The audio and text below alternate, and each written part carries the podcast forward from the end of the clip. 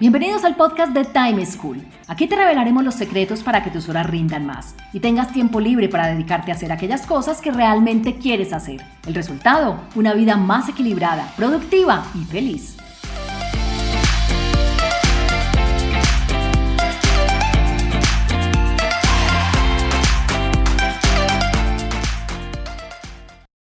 Hola, soy Juan Pablo Lema, un inquieto por la productividad y un estudioso del manejo del tiempo. Bienvenidos a un nuevo capítulo del podcast de Time School, en donde les brindamos técnicas y herramientas fáciles de aplicar para situaciones reales que viven personas como tú. Hoy hablaremos sobre cómo dedicar tiempo suficiente a las actividades familiares y evitar que otras actividades, como por ejemplo las laborales o las personales, nos dejen sin tiempo para compartir con nuestros seres queridos. Escuchemos a Andrés, un paisa que vive en Bogotá, lejos de su familia, y que debido especialmente a esto, siente que no le dedica tiempo a su familia enfrentando el reto de tener que dividir en algunos momentos atención entre lo familiar y lo laboral. Eh, yo soy Andrés López, vivo en la ciudad de Bogotá y mi principal problema con el manejo del tiempo es que como vivo en, una ciudad diferente a la de mi familia, eh, a veces me cuesta un poco, digamos, separar mi vida laboral de mi vida familiar y atender ambos frentes.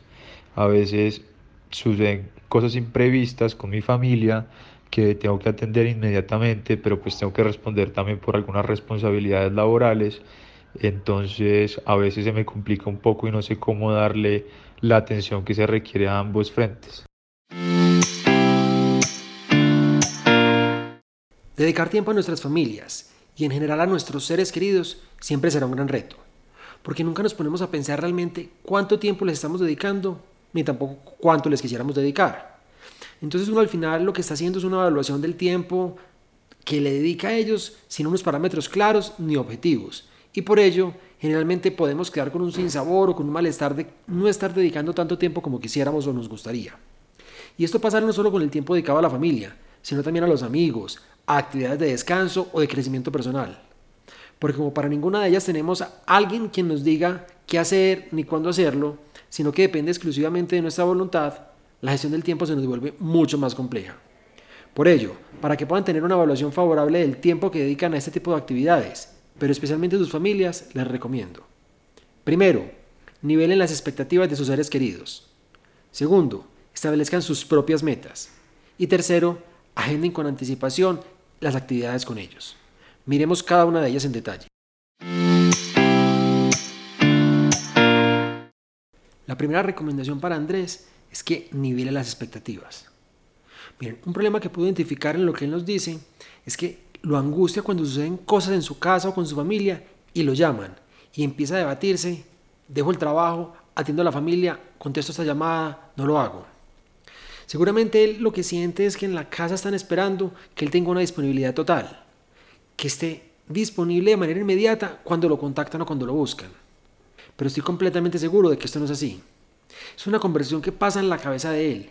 Él siente que no le dedica suficiente tiempo a lo uno o a lo otro y se debate entre su familia, su trabajo, qué atender, qué hacer primero, en qué orden atenderlo.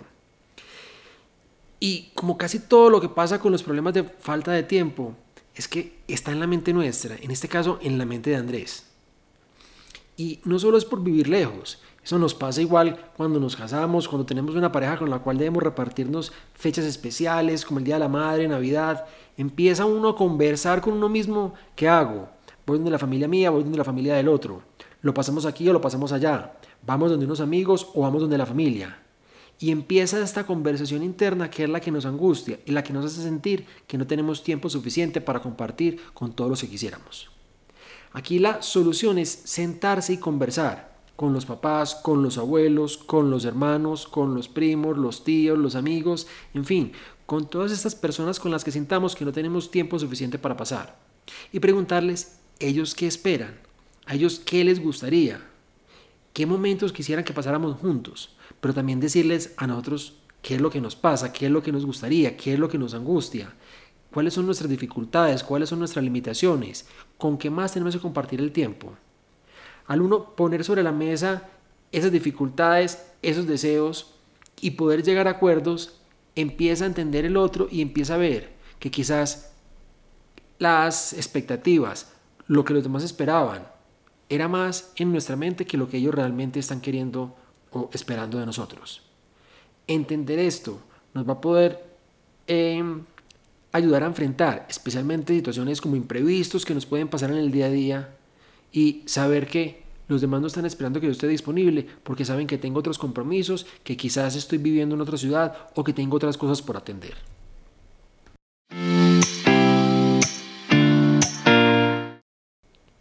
Después de nivelar las expectativas con sus seres queridos, con su familia, y poner sobre la mesa lo que todas las partes quieren o les gustaría que pasara, es momento de atender la segunda recomendación, que es establecer sus propias metas, es decir, hacer su propio plan individual. Uno debe sentarse y escribir cuánto tiempo queremos pasar con cada una de esas personas que nos importan. ¿Cuándo lo queremos pasar? qué eventos, qué fechas especiales o qué tipos de actividades queremos compartir con cada uno de ellos. Andrés, por ejemplo, dado que vive en otra ciudad, debería definir cuántas veces al mes quiere visitar a sus papás, cuándo quiere hacerlo. Pero no solo él, nosotros los que vivimos en la misma ciudad debemos hacerlo. Definir cuántas veces al mes vamos a visitarlos, cuánto tiempo al mes o cuántas veces vamos a compartir con nuestros amigos, con nuestros hermanos, con nuestros tíos. Las personas que uno tiene hoy al lado, no sabemos hasta cuándo van a estar, hasta cuándo vamos a poder disfrutar de ellas. No podemos dar por sentados que siempre van a estar ahí.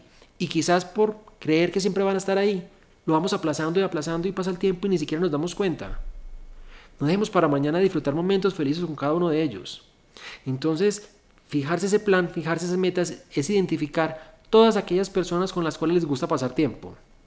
Listen además qué es lo que les gusta hacer con cada una de estas personas y definan cuántas veces como mínimo lo van a hacer.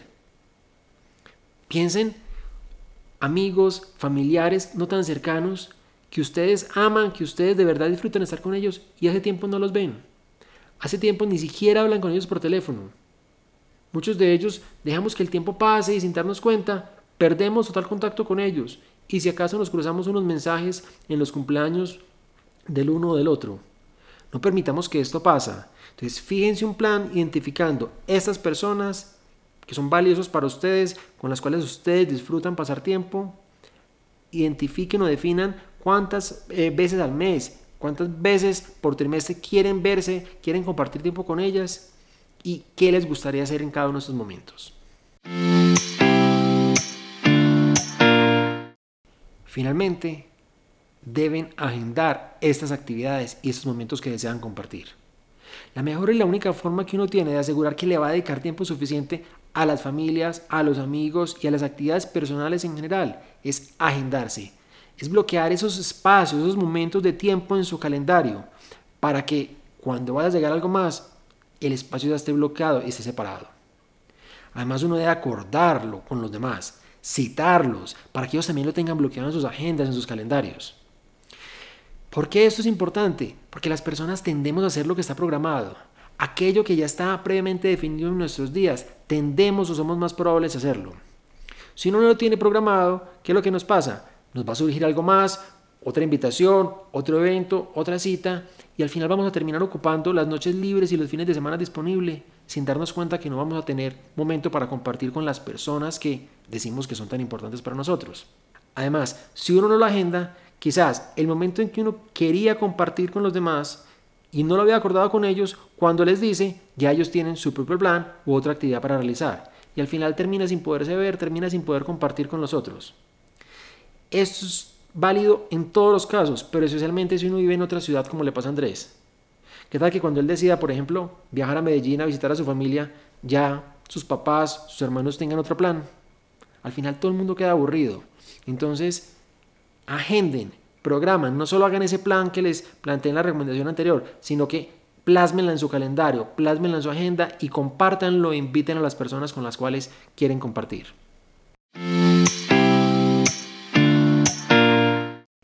En conclusión, si quieren estar seguros de tener tiempo disponible suficiente para compartir con sus familias y evitar que el trabajo u otras ocupaciones los priven de ello, deberían. Primero, nivelar las expectativas del tiempo que van a pasar con sus seres queridos. Segundo, establecer sus propias metas en cuanto al tiempo que desean pasar con ellos. Y tercero, agendar con anticipación las actividades o momentos que van a pasar con ellos, de manera que nada se interponga, se interponga en sus planes.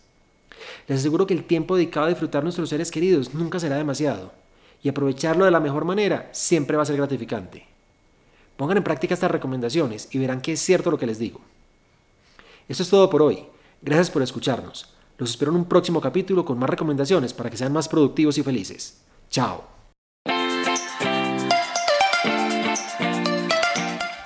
Encontrémonos en un próximo capítulo con una nueva situación y más recomendaciones para que seas más productivo y feliz. Recuerda enviarnos los audios con tus preguntas, dudas e inquietudes al WhatsApp en Colombia 321-700-4810 por correo electrónico a podcast.timeschool.com.